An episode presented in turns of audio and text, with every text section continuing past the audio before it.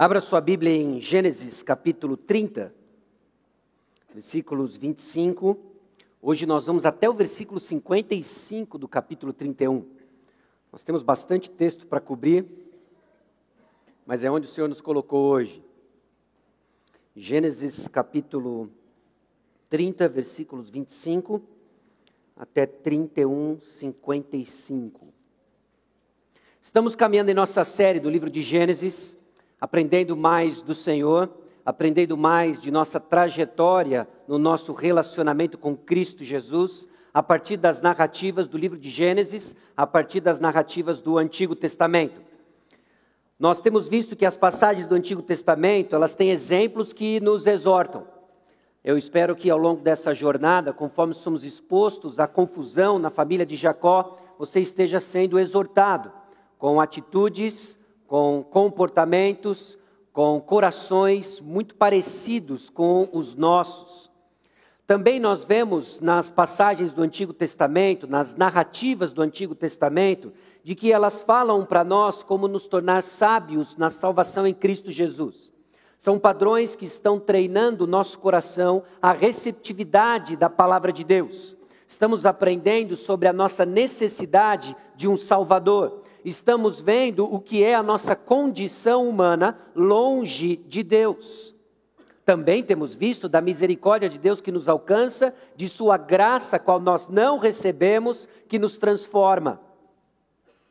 Também temos visto como que Romanos, também temos visto como as antigas, as histórias do Antigo Testamento foram escritas para nos dar esperança. Romanos capítulo 15, versículo 4, justamente insiste e nos ensina de que por tudo quanto outrora foi escrito, para o nosso ensino foi escrito, a fim de que pela paciência e pela consolação das Escrituras tenhamos esperança. Irmãos, estarmos expostos à palavra de Deus irá nos exortar, irá nos tornar sábios para a salvação em Cristo Jesus e irá nos dar esperança. E aqui chegamos então diante de Gênesis capítulo 30, versículos 25 até capítulo 31, versículo 55.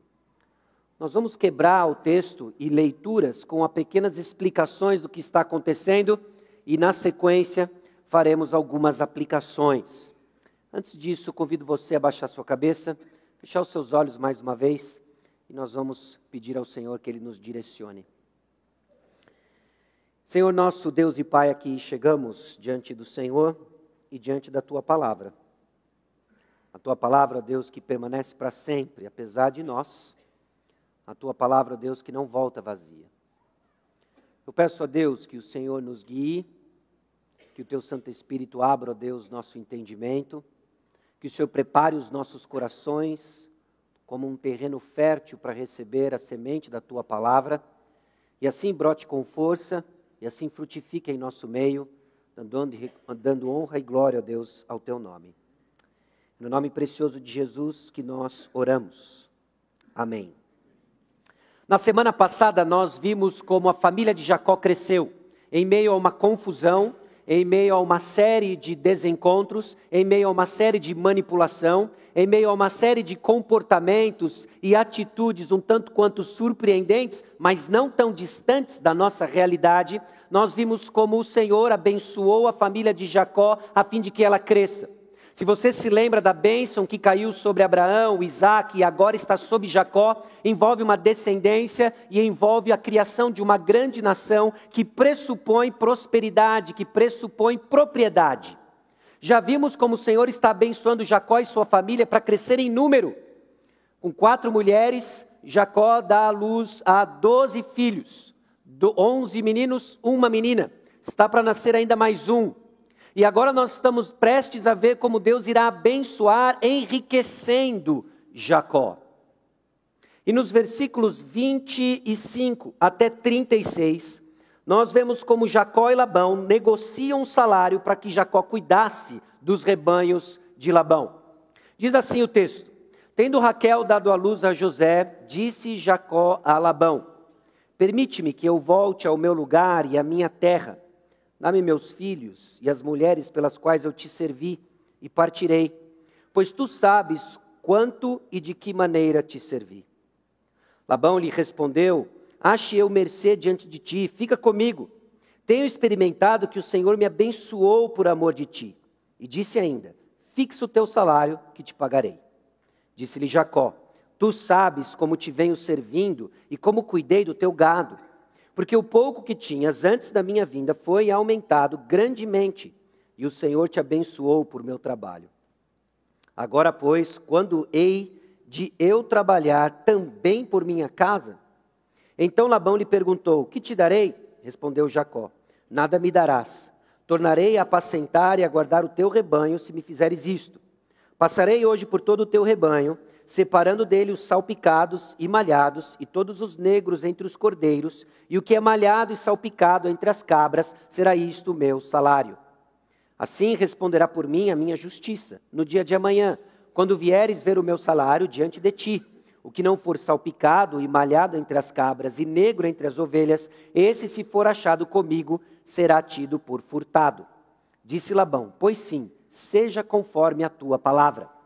Mas naquele mesmo dia separou Labão os bodes listados e malhados e todas as cabras salpicadas e malhadas, todos os que tinham alguma brancura e todos os negros entre os cordeiros, e os passou às mãos de seus filhos.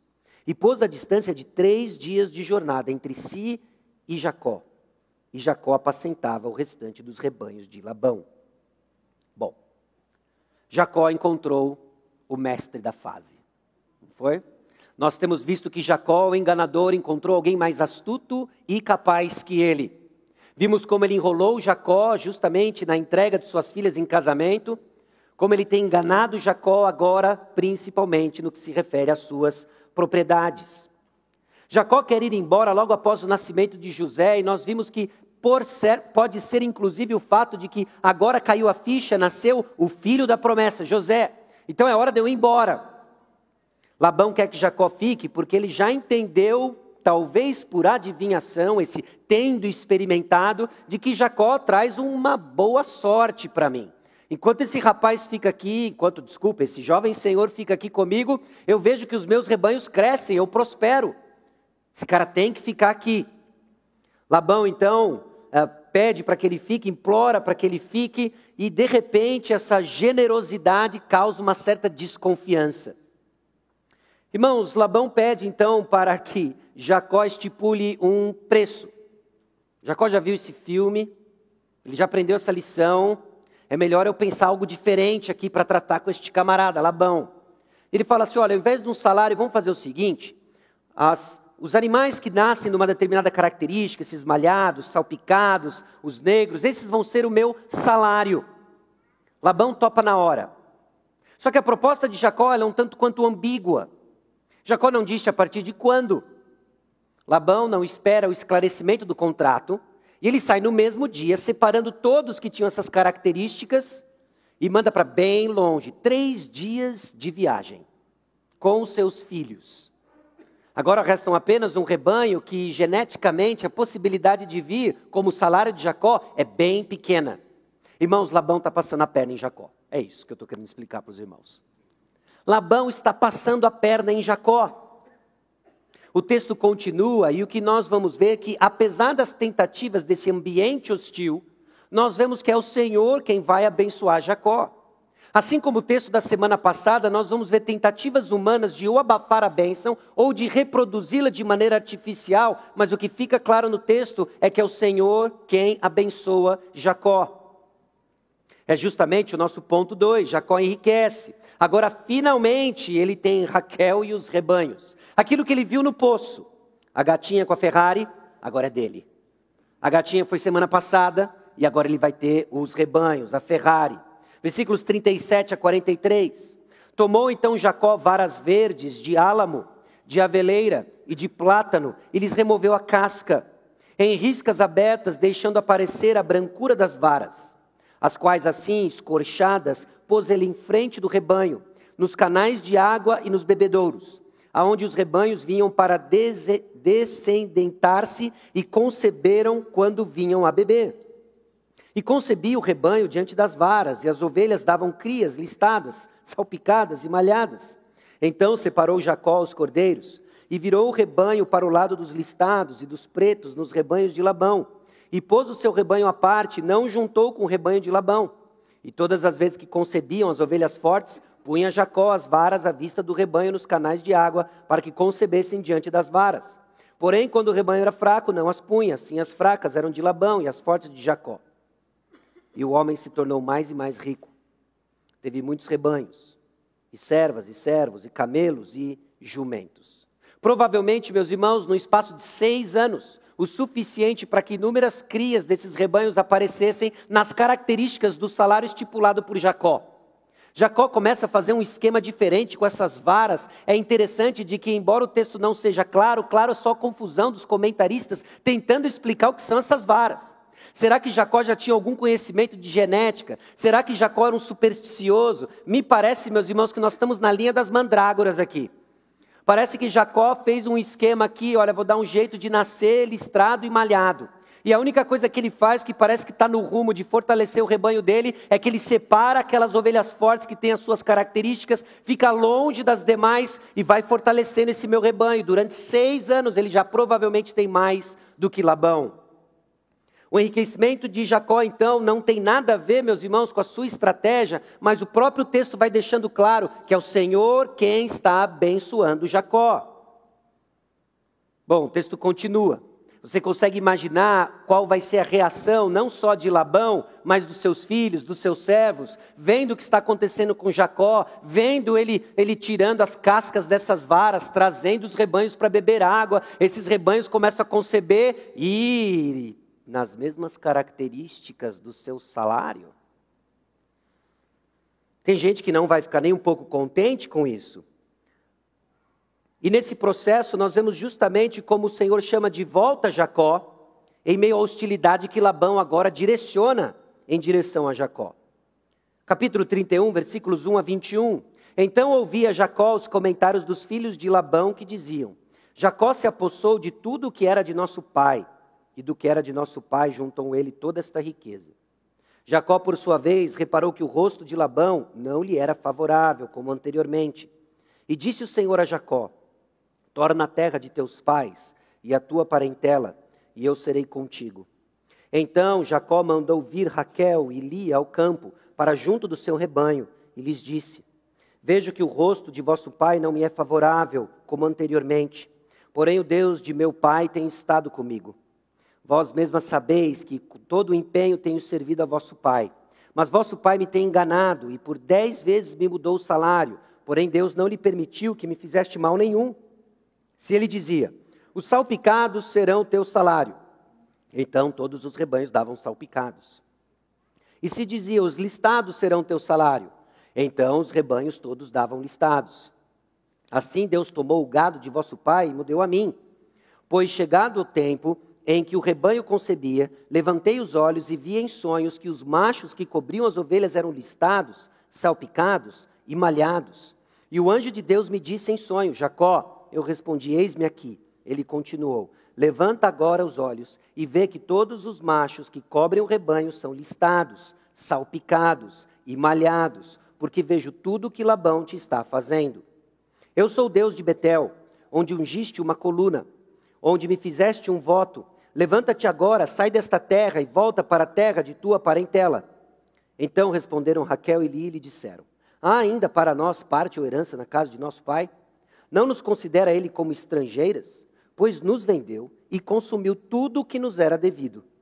Porque toda a riqueza que Deus tirou de nosso pai é nossa e de nossos filhos. Agora, pois, faze tudo o que Deus te disse. Então se levantou Jacó e, fazendo montar seus filhos e suas mulheres em camelos, levou todo o seu gado e todos os seus bens que chegou a possuir. O gado de sua propriedade que acumulara em Padã para ir a Isaque, seu pai, à terra de Canaã. Tendo ido Labão fazer a tosquia das ovelhas, Raquel furtou os ídolos do lar que pertenciam a seu pai. E Jacó logrou a Labão, o arameu, não lhe dando a saber que fugia. E fugiu com tudo o que lhe pertencia levantou-se, passou o Eufrates e tomou o rumo da montanha de Gileade.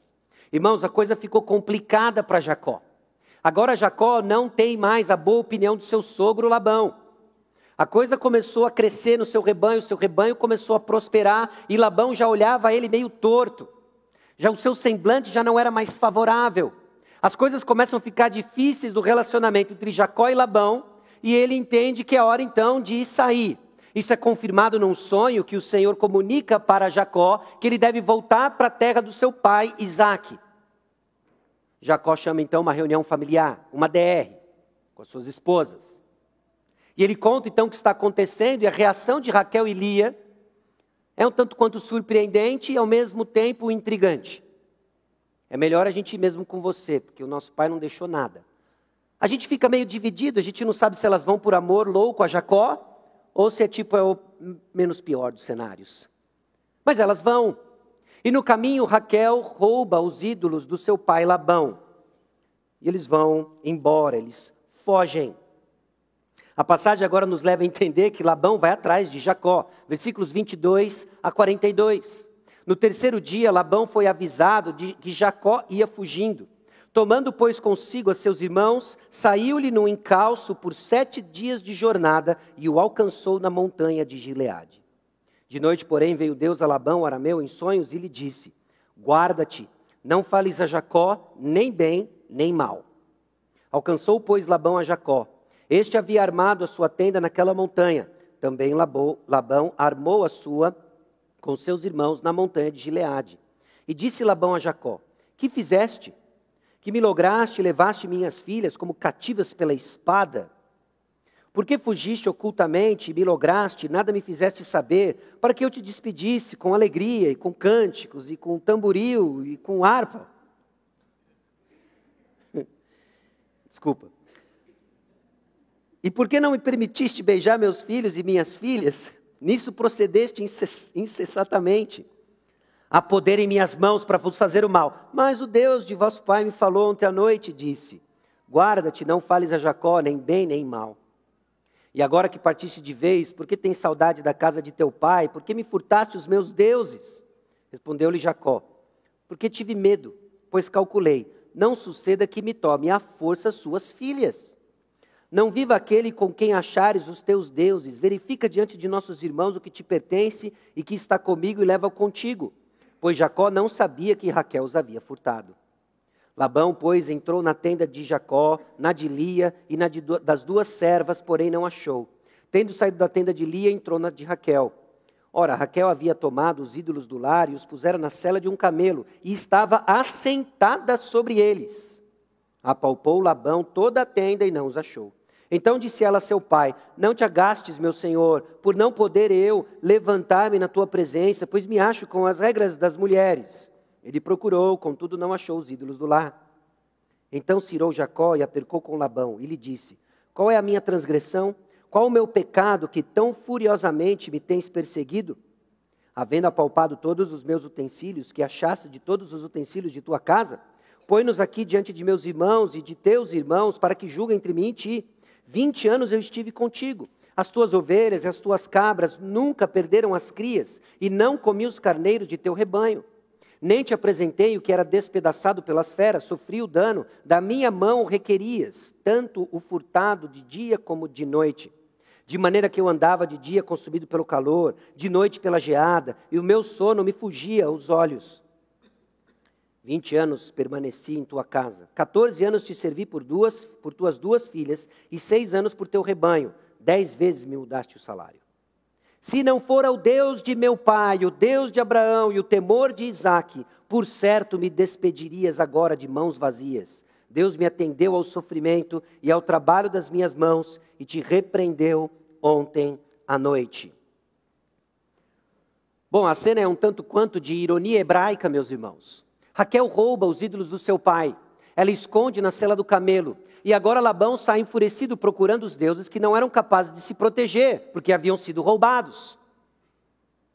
Labão procura na tenda de Lia, de Jacó, das duas servas, não encontra, entra na tenda de Raquel, cadê os ídolos?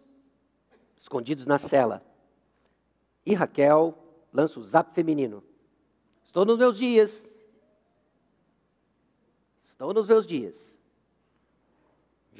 Labão então sai da tenda, não encontrou os ídolos e foi-se embora.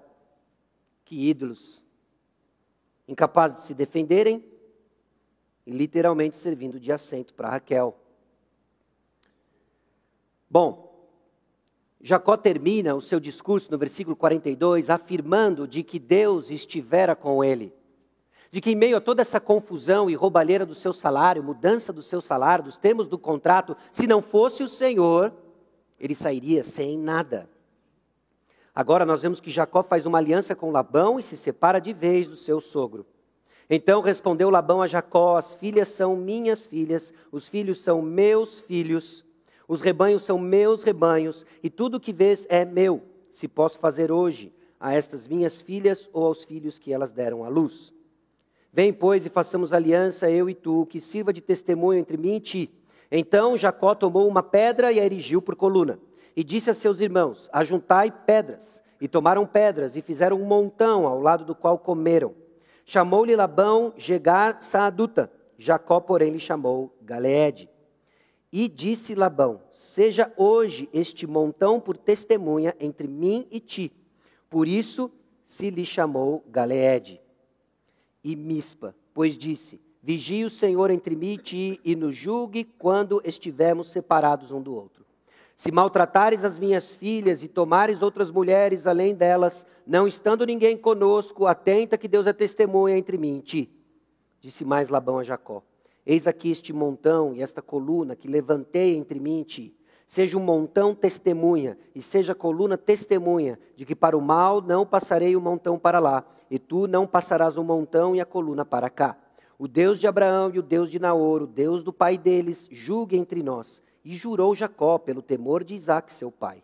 E ofereceu Jacó um sacrifício na montanha e convidou seus irmãos para comerem pão. Comeram pão e passaram a noite na montanha. Tendo se levantado Labão pela madrugada, beijou seus filhos e suas filhas e os abençoou, e partindo voltou para sua casa.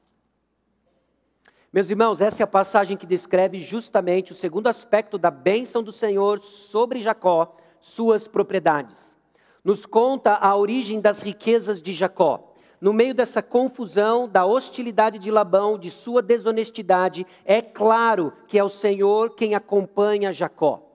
E é justamente o versículo 42 que eu quero encorajar os irmãos a prestarem atenção, como óculos que nós vamos usar para fazer aplicações da presença abençoadora de Deus. Deus é com Jacó. O que acontece e se passa em termos da bênção do Senhor sobre Jacó, da riqueza e da multiplicação da sua propriedade, tem a ver com a presença do Senhor, da boa mão do Senhor acompanhando Jacó.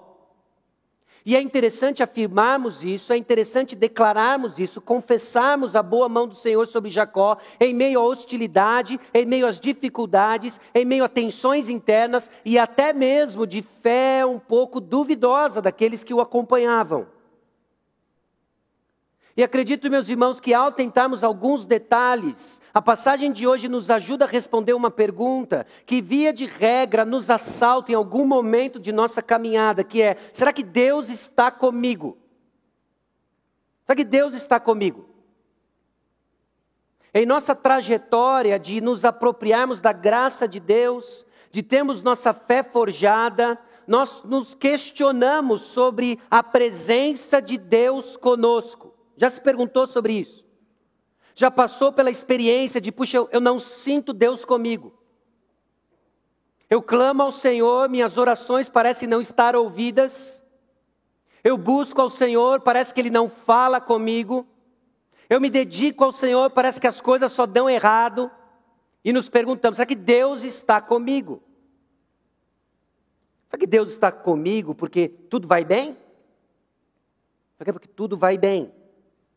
Está tudo bem com saúde. Mexe conosco esse negócio de saúde. Evoca em nós temores. Deus está comigo. Por quê? Saúde está bem. Ou porque as finanças estão equilibradas. Ou ainda, prosperando, crescendo. Então, Deus está comigo. Deus está comigo porque no trabalho nós estamos de vento em polpa. As coisas estão decolando no trabalho. Deus está comigo.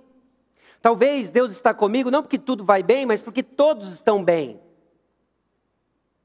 De fato, você consegue dizer com honestidade de que suas circunstâncias pessoais parecem não afetar tanto, mas o Senhor trabalha quando aqueles que você ama estão ao seu redor não estão tão bem. família ou até mesmo casamento. Deus está comigo porque eu sinto paz, está tudo bem comigo. Agora, deixa eu colocar uma pergunta para você, deixa eu pensar junto com você aqui. Se nós experimentamos a presença de Deus na presença dessas coisas, se nós experimentamos comunhão com Deus na presença dessas coisas, e não experimentamos a presença de Deus na ausência delas, deixa eu lhe perguntar: quem é o seu Deus? Se a experiência da presença do Senhor está atrelada a essas coisas, eu pergunto para você: quem é o seu Deus? Porque se é na ausência delas que você não experimenta Deus, e só elas que estão fora, porque Deus está conosco sempre, quem é o seu Deus? O que Jacó experimenta da presença do Senhor são em circunstâncias diversas e adversas. E eu e você experimentamos as mesmas coisas circunstâncias diversas e adversas, mas porque o nosso Deus, a nossa adoração está dividida. Quando essas coisas estão ausentes, oscilamos. E aí, bem-vindo ao Hopi Hari da fé. Bem-vindo a uma montanha russa de fé. Família está bem, eu sinto a presença do Senhor. Família não está bem, o Senhor me deixou. Finanças estão bem, eu sinto a presença do Senhor. Finanças estão mal, o Senhor me deixou. Eu sinto paz, desfruto, espiritualidade em vento em polpa, o Senhor está comigo. Paz se foi, Deus não está mais comigo. Meus irmãos, é no meio das adversidades que nós temos uma oportunidade única de purificar a nossa adoração. Porque a presença de Deus está sobre o povo de Deus. E uma vez que nós confessamos Jesus Cristo como Senhor e Salvador de nossas vidas, é o Senhor que nos acompanha sempre. Ele é o mesmo ontem, hoje e sempre. Circunstâncias são muito voláteis, mas Deus está conosco. Amém? Então, conforme desenvolvemos algumas aplicações, você precisa pensar quem é o teu Deus. Se na ausência dessas coisas sua fé encontra-se em crise, e você começa a usar a perigosa linguagem de Deus está me deixando, eu não sinto a presença de Deus aqui, e você passa a ser o crente sensorial e não mais o justo que vive pela fé. Sua caminhada com o Senhor está em alerta, está em perigo. Meus irmãos, a presença de Deus é a bênção que purifica e protege e que desfrutamos pela fé. Deus está aqui.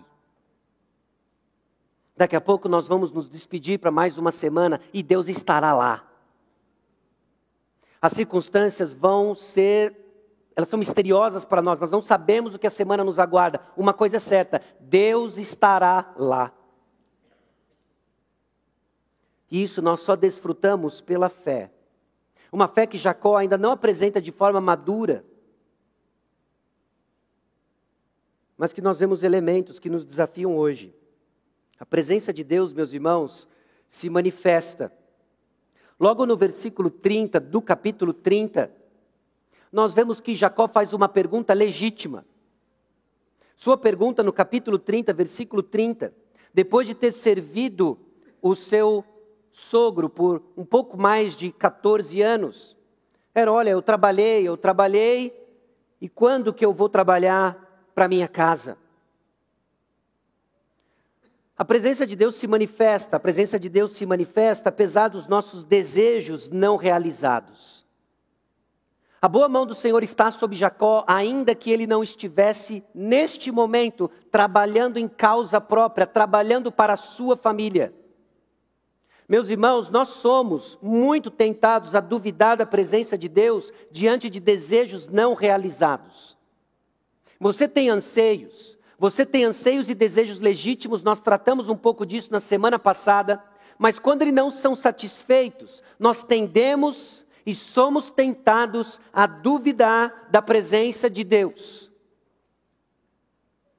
Sem sombra de dúvidas, o Senhor quer que lancemos sobre Ele toda a nossa ansiedade. Ele quer que coloquemos diante do Senhor nossos anseios, nossos desejos não realizados, Mas quando atrelamos os desejos não realizados à presença de Deus, estamos em lugar perigoso. Quem é o seu Deus? Jacó tem um anseio legítimo. E ainda que ele tenha esse anseio legítimo, e ainda que ele tenha esse anseio legítimo, e nesse ponto, ainda não satisfeito, o Senhor é com Jacó. Porque a boa mão do Senhor está sobre Jacó, independente de quanto de rebanho ele vai ter ou não, do quanto ele trabalha em causa própria ou não.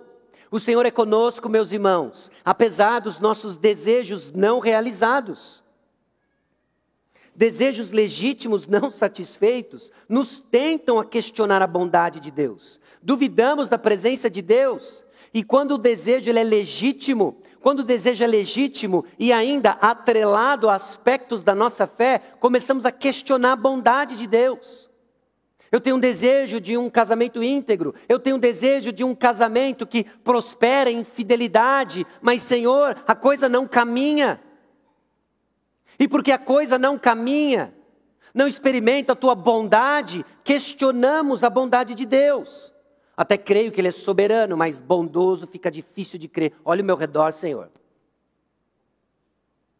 Ou seja, o futuro da fé do seu filho, ou seja, questões relacionadas ao seu trabalho, ou seja, qualquer outra questão legítima não realizada, nos faz questionar a bondade de Deus.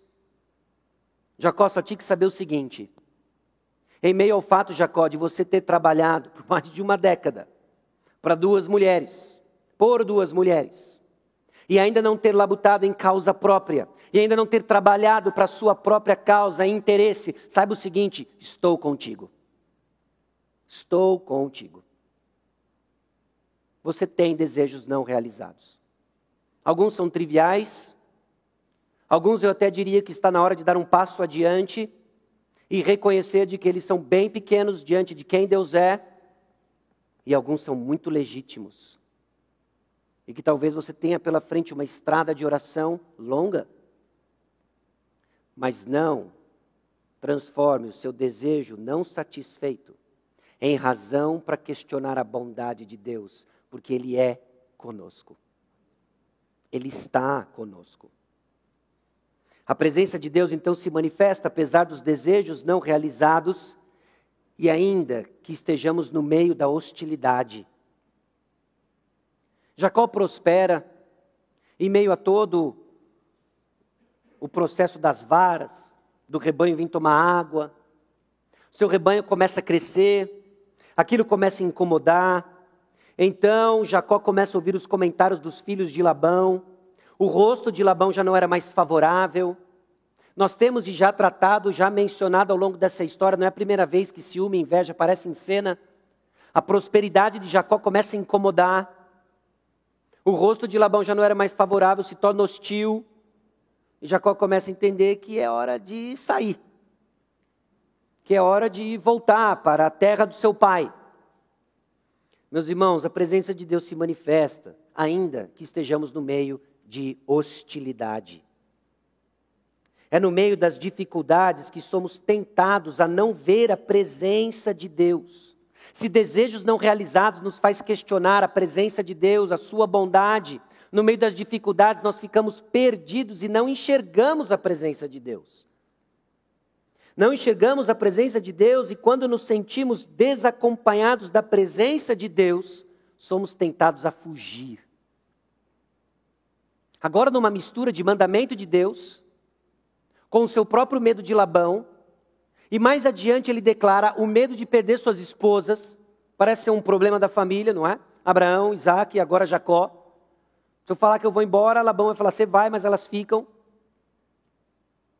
No meio de uma série de medos e temores, de um futuro incerto, resultado da incredulidade, da boa mão do Senhor sobre Jacó, ele é tentado a fugir. Cuidado.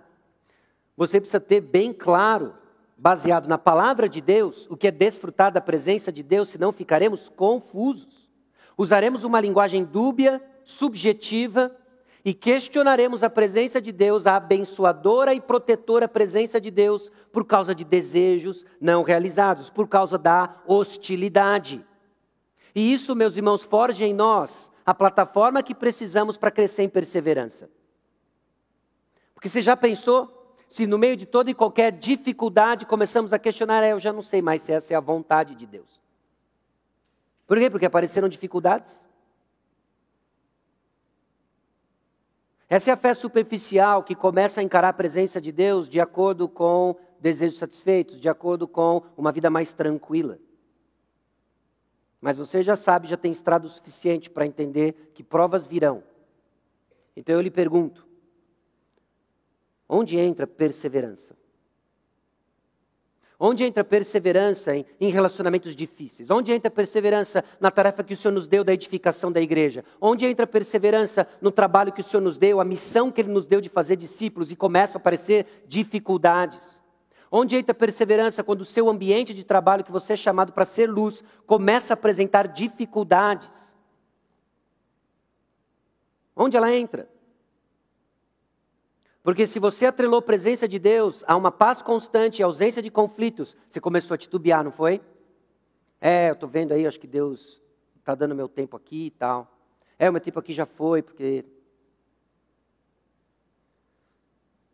A presença de Deus, ela se manifesta também em condições favoráveis.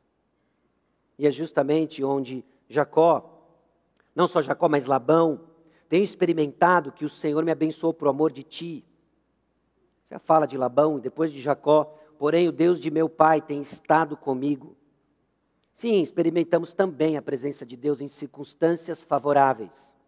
Evidente para os que nos observam e também claro para quem experimenta. E aí surge uma pergunta.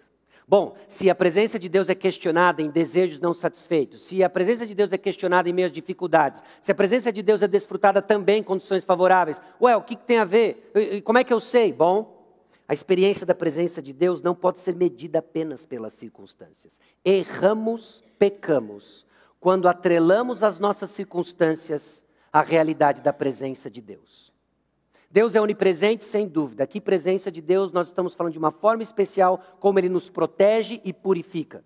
Que é justamente o que Ele está trabalhando na vida de Jacó. Você erra, fica desnorteado, desgovernado, atrelando a presença de Deus às suas circunstâncias voláteis, às suas circunstâncias que mudam. Mudam de acordo com um plano bom, sábio, amoroso de Deus, em forjar em nós o caráter de Cristo. Então, algo que nós não podemos deixar de perceber na vida de Jacó e já aplicando em nossa própria jornada é o fato de que, meus irmãos, circunstâncias favoráveis, desfavoráveis, hostis, nada tem a ver com a presença de Deus em nossa vida. E quando atrelamos a elas, não é à toa que caímos em murmuração, caímos em amargura, caímos em cinismo. Não é a jornada de fé. A presença de Deus se manifesta, então, em várias circunstâncias, agradáveis ou não. E a presença de Deus se manifesta para purificar os seus filhos. Purificando os seus filhos. É interessante como Jacó, Raquel são descritos nessa narrativa e o próprio Labão. Talvez um exercício para o seu estudo pessoal é começar a grifar as falas com cores diferentes e ver como as falas estão caracterizando esses personagens. As coisas que Labão fala as coisas que Raquel faz, os diálogos e as maneiras como Jacó se comporta diante de suas circunstâncias, nos ajuda a entender como essa fé está sendo descrita e desenvolvida conforme ele se apropria de mais revelação de quem Deus é. Porque Deus começou a aparecer para Jacó. Ele ainda chama de Deus de Isaac, mas Deus está aparecendo para Jacó. Então, no capítulo 31, versículo 20, Jacó monta um esquema para fugir. Fugir. O Senhor de fato havia dito para que Jacó saísse e fosse para a terra de seu pai. Mas ele monta um esquema na surdina, na calada da noite, fugindo, numa obediência medrosa. Meus irmãos, entenda, no processo em que Deus está forjando em nós maturidade, nossa obediência, por, por muitas vezes, é uma mistura de emoção, não é? A gente dá um passo de fé meio meio medroso. Jacó está indo, está indo aos trancos e barrancos, agora está caminhando. Essa obediência medrosa. O Senhor está trabalhando em Jacó uma obediência que ainda se manifesta medrosa. Então entenda o seguinte: nós hoje desfrutamos, como igreja do Senhor Jesus Cristo, a presença de Deus de uma forma muito especial nessa comunidade aqui. Pertencer a este grupo, pertencer ao corpo de Cristo, ter comunhão uns com os outros, nos protege, nos purifica. E Deus está trabalhando em nós uma obediência, uma ousadia confiante no Senhor, porque nossa fé por vezes é medrosa. Nos custa acreditar que o Senhor é melhor. Nos custa acreditar que o Senhor é melhor que os nossos desejos não satisfeitos. Nos custa acreditar que o Senhor é melhor do que a segurança diante de hostilidades. Nos custa acreditar. Deus está trabalhando em você essa obediência, para que ela deixe de ser medrosa e passe a confiar no Senhor. Então, nossa tentativa de obediência é conduzida por uma mistura de motivações e precisamos reconhecer nossa necessidade de aprender a obedecer. Não simplesmente deixe a vida te levar. Semanalmente você recebe informações importantes sobre quem é Cristo, sobre quem é o nosso Deus. Nós nos reunimos para louvar a Deus. Informação é dada. Você aprende mais, você vê quem você é, você aprende do seu coração. Não saia como se nada tivesse acontecendo. Reconheça a sua necessidade de aprender a obedecer. Fé que cresce, obediência que amadurece, são em pequenos passos de fé diante das informações que lhes são dadas. Você não vai acordar amanhã crente maduro, pronto para andar com Deus e subir como Enoque. Não funciona assim. Funciona com algo que o Espírito Santo vai tocar no teu coração, vai descortinar dos teus olhos, vai confrontar o seu coração. Esse é o pequeno passo. É esse o pequeno passo. Talvez é uma oração que precisa ser feita, talvez é uma conversa que precisa acontecer, talvez é um hábito que precisa mudar. Pequenos passos. Você precisa aprender a obediência. E conforme nós aprendemos a obediência em pequenos passos de fé, nós somos trabalhados, fortalecidos para o próximo passo de fé. Não dá para ficar pulando degrau. Então a presença de Deus purifica os seus filhos dessa obediência medrosa e de uma fé vacilante. Está na hora de sair. Jacó chama Raquel, Lia, as duas servas, fala assim: vamos embora junta a molecada que nós vamos fugir. Numa fuga à noite inesperada. Você precisa levar o essencial, não é? O que, que você põe na mala? Xbox. O que, que você põe na mala? Raquel lembrou dos ídolos do seu pai. E ela pega os ídolos do seu pai, põe na cela do camelo e vai embora. Essa é a fé vacilante. Você até vai, mas você vai cheio de fardo do seu passado. Você até vai, mas você divide a lealdade do seu coração com alguma outra coisa que você acredita que vai lhe dar paz, que vai lhe dar segurança, que vai lhe dar prazer. Mas vai que, né? Vai que. Não, não é que eu sou supersticioso, mas vai que. Você atira para tudo quanto é lado. E você carrega nessa fé vacilante ídolos do passado que você não abandona porque de alguma forma você ainda acredita que ele vai ser útil. Bom, vai que lá Jacó, sei lá, abandona a gente aqui, né? Sabe-se lá se Raquel pegou e era um ídolo cuja, cujo valor estava no próprio material feito. Mas me parece que é uma expressão ainda de uma fé dividida e ela leva para simplesmente no vai que. Fé vacilante. Vacilamos, meus irmãos, ao querer nos garantir de bênçãos pagãs em nossa jornada espiritual. E muitas vezes não damos passos de fé um pouco mais ousadas, porque ainda estamos segurando ídolos na cela do camelo. Deus nos chama passos de obediência. Deus nos chama passos ousados para servir ao Senhor, para fazer valer a pena essa vida aqui na terra. E onde nós ficamos? Agarrado na cela do camelo. Porque lá dentro tem ídolos, que me garante um pouquinho aqui. E aí nos escondemos de diversas formas, né? Não, o senhor está me pedindo isso, mas é que. Não, eu não sou pastor. O senhor está me pedindo isso, mas. Não, mas é que eu, eu sou carnal. Eu não, não, eu vou passar pelo. Vou passar, mas vai ser queimadinho, não tem problema. Estando lá, eu estou bem. E aí nivelamos por baixo uma vida cristã porque não estamos dispostos a abandonar a cela do camelo. Você está carregando uma série de fardo, esse fardo torna a jornada pesada e você não desfruta de uma fé que cresce em coragem, de uma obediência que cresce em confiança. Por quê? Porque está cheio de ídolo aí na bagagem do camelo. Deus quer isso aí. Deus quer que você destrone isso e coloque o único que é digno de toda confiança: Jesus Cristo. A presença de Deus então nos limpa de fardos passados que torna a caminhada pesada. Meus irmãos, Deus nos colocou aqui juntos numa comunidade. Deus nos coloca junto com uma comunidade de fé à igreja, repleto de mandamentos do tipo uns aos outros. Nós nos exortamos, nos consolamos, nos encorajamos. E nessa jornada em que desfrutamos da presença do Senhor, Deus usa esse processo para nos purificar. São irmãos que caminham com você e diz: Olha, a cela do seu camelo está um tanto quanto pesada. E você senta em cima e diz: Não, eu estou no costume dos. Levanta, abandona e caminhe. Levanta, abandona e caminhe. O que é que você está segurando que torna a sua jornada pesada? Nomeie justiça própria. Nomeie prazer, segurança conforto. E vamos listando tudo aquilo que estamos prontos para desobedecer ao Senhor, para garantir que a viagem está no nosso controle. A jornada fica pesada. Deus está nos purificando, meus irmãos, expondo o que de fato tem da nossa fé. Raquel furta os ídolos do lar que pertencia ao seu pai. Sabe qual é o futuro desse ídolo? Abre rapidamente capítulo 35, versículo 2.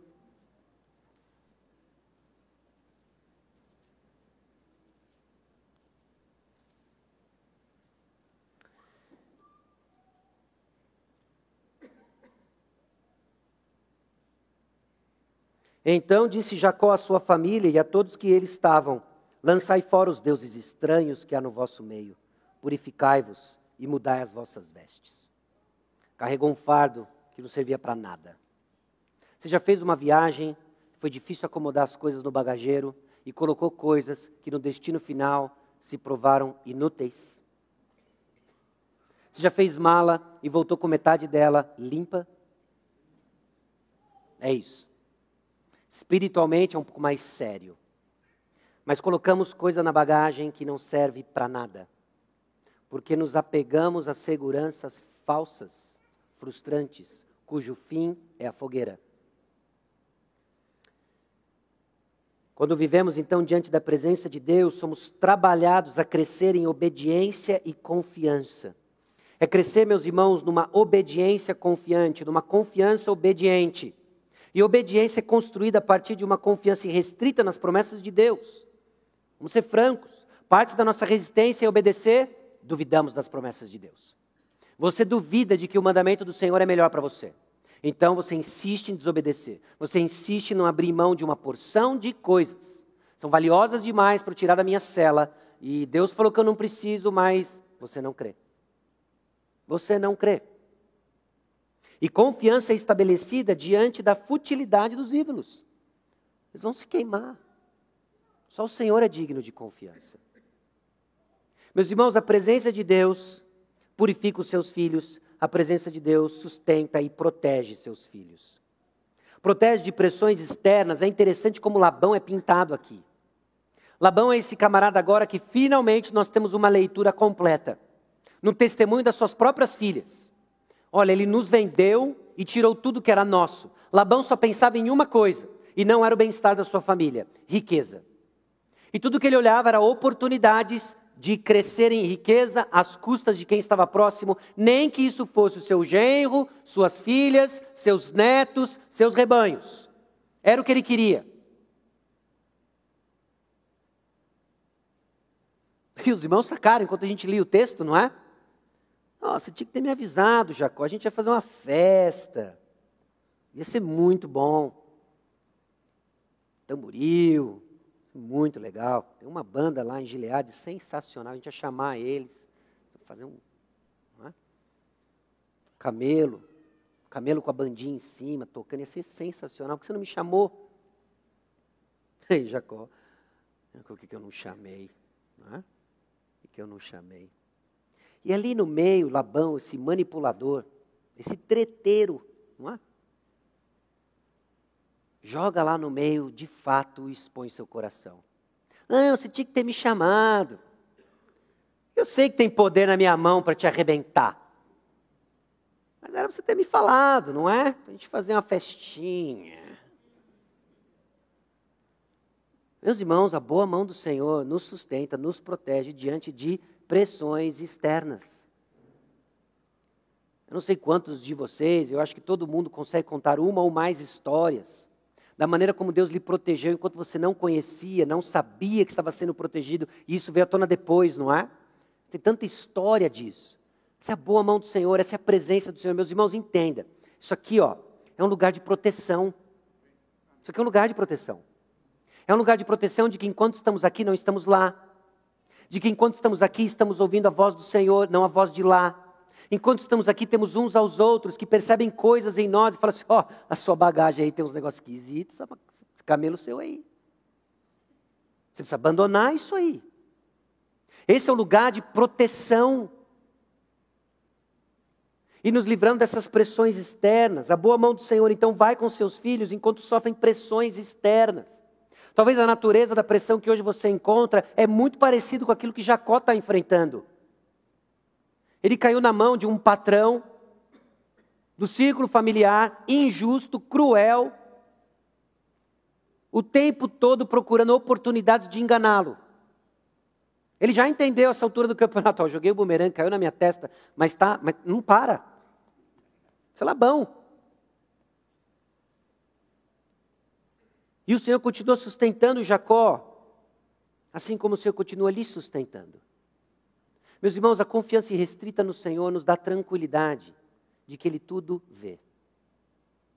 É justamente ali que Jacó experimenta, no sonho, é? já lidamos com a questão do sonho. Neste momento, o Senhor falando, se comunicando com Jacó, por meio do sonho, ele falou assim: Jacó, eu estou vendo você põe sua varinha aqui, põe a varinha ali, mas todos ali são teus.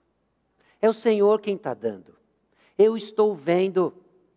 Tranquiliza o seu coração. Nós sofremos, meus irmãos, ao longo da nossa jornada, inúmeras injustiças de todo tipo e de toda ordem. E às vezes o coração trava. Deus está vendo. Ele está protegendo. Ele está protegendo de coisas que nós enxergamos e às vezes lutamos com dúvidas. E Ele está protegendo o que você nem imagina que tem ao seu redor. Essas pressões externas, então, evidenciam o cuidado de Deus que nos sustentam. Bom, você já viu propagandas do tipo Polishop, não é? Meias Vivarina, facas guinso, todo o conjunto. E é interessante os testes de como eles constroem essas propagandas para demonstrar a durabilidade do produto. Eles submetem o produto ao quê? Uma intensa prova. E aí criou-se o enorme dilema, né? Será que as facas Guinson cortam as minhas vivarinas? A gente fica assim meio na dúvida. Mas enfim, eles colocam e submetem isso para mostrar a qualidade do produto. Meus irmãos, é em meio às intensas pressões que nós experimentamos quão poderoso e gracioso é o nosso Deus, que nos sustenta. É lá. É lá.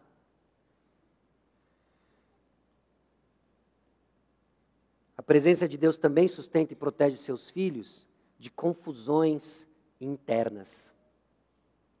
E isso por meio da orientação da Sua palavra. Em dois momentos distintos, no capítulo 31, nós vemos o Senhor falando com Jacó.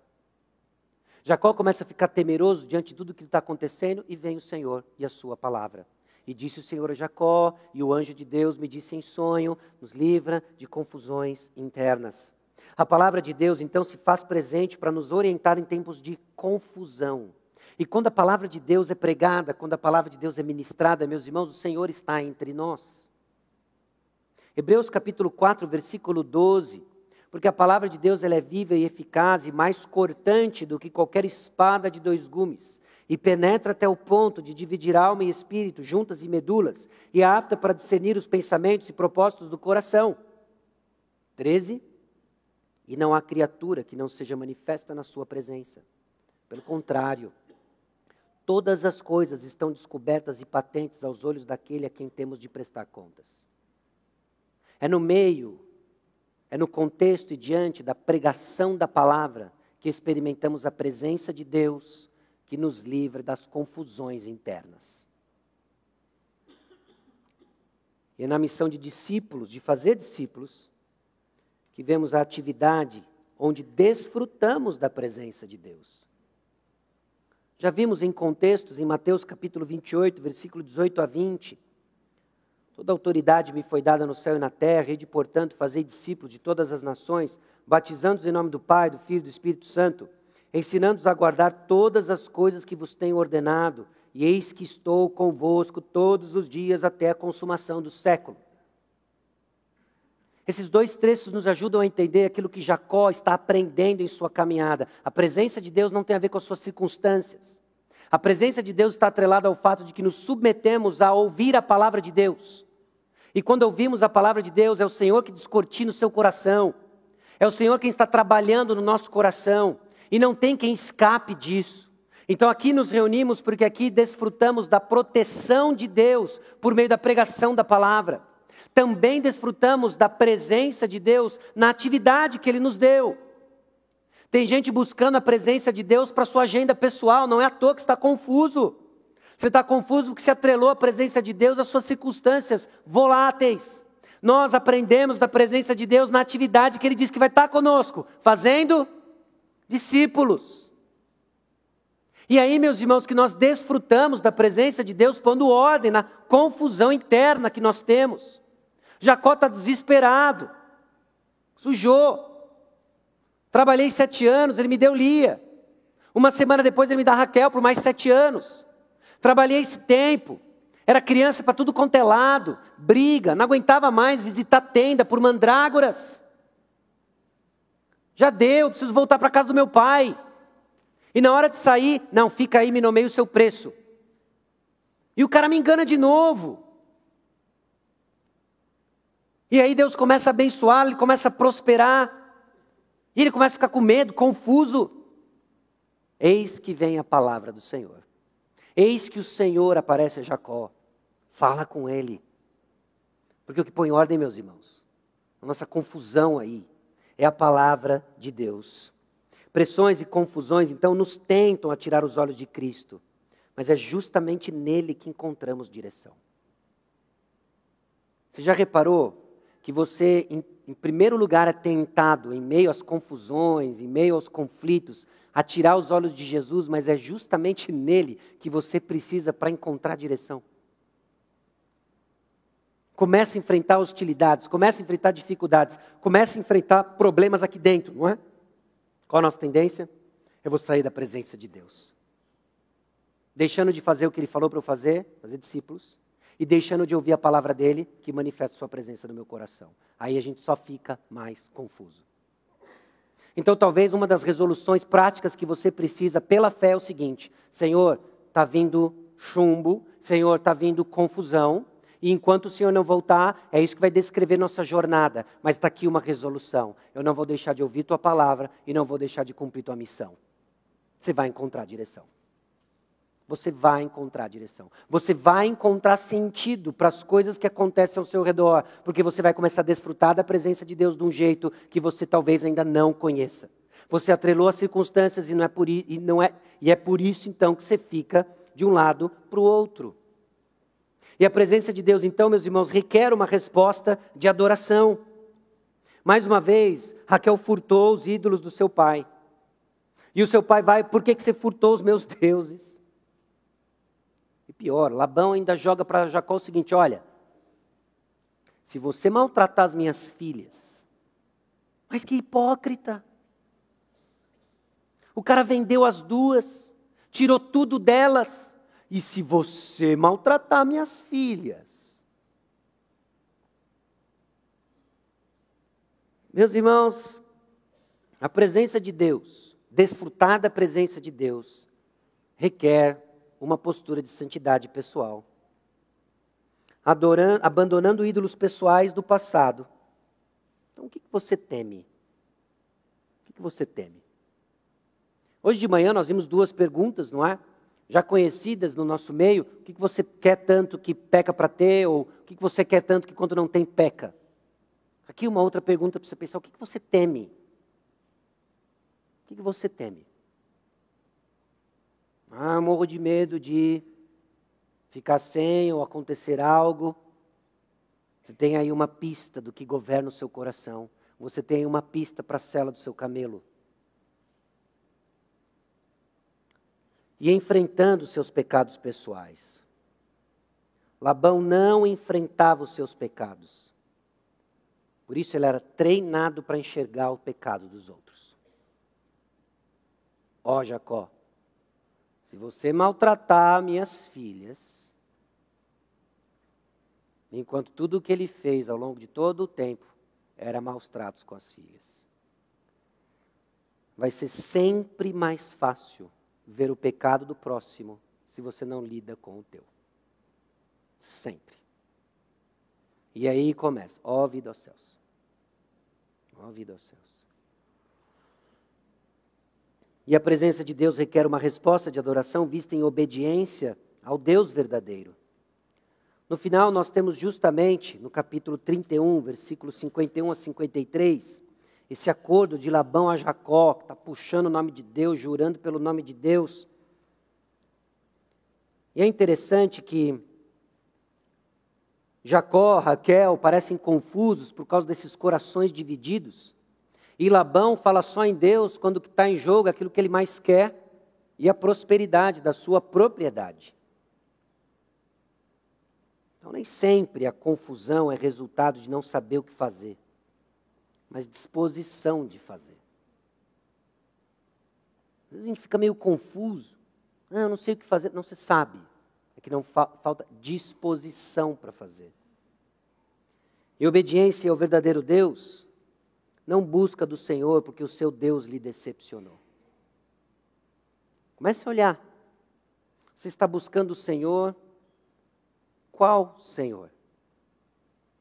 Porque algum dos seus ídolos do camelo te abandonou? Porque se você recorre ao Senhor, só quando a coisa aperta, nós buscamos refúgio em quem adoramos. Não é? Se a coisa só aperta, porque uma daquelas coisas me foram tiradas, está aí o teu Deus. Então você reverencia Deus apenas em crise, ou você tem um estilo de vida de adoração ao Senhor. Você adora o Deus que intervém na história de uma forma decisiva, pessoal, em Jesus? Você segue o Deus que nos confronta em pessoa, chamando-nos ao arrependimento e a dar nossa vida a Ele. Você serve o Deus que lhe ordena que abandone as pequenas ambições e coloque tudo diante dele sobre o altar. Você teme a Deus o suficiente para servi-lo, obedecê-lo, mesmo quando é difícil fazê-lo. Essa é a fé que cresce na presença do Senhor, que purifica, protege, sustenta presença de Deus é a bênção que purifica e protege e que desfrutamos pela fé. Nós vamos encerrar com um pós-lude algumas considerações para a sua oração, para aquilo que o Espírito Santo está levantando, talvez da sua cela do camelo, talvez a maneira como você se aproxima do Senhor. Quando você sente a ausência da presença de Deus, atrelada à ausência de coisas, quem é o teu Deus? Nós desfrutamos da presença de Deus no convívio do povo de Deus e igreja. Somos abençoados pelo cuidado divino através das mutualidades uns aos outros. Esse aqui é o lugar onde nós somos protegidos pela presença do Senhor. E de que maneira então você negligencia a presença de Deus se afastando do povo de Deus? Qual a sua tendência? Quando que você se afasta do povo de Deus, o que está acontecendo? E louve a Deus pela presença de Deus desfrutada em nosso meio, apesar de nós. E assim nós vamos poder dizer, junto com Jacó, ainda nessa obediência medrosa e fé vacilante, em meio a circunstâncias tão hostis e confusas, é o Senhor quem está nos sustentando. Porque se não for a Ele, a gente já tinha se perdido. Amém?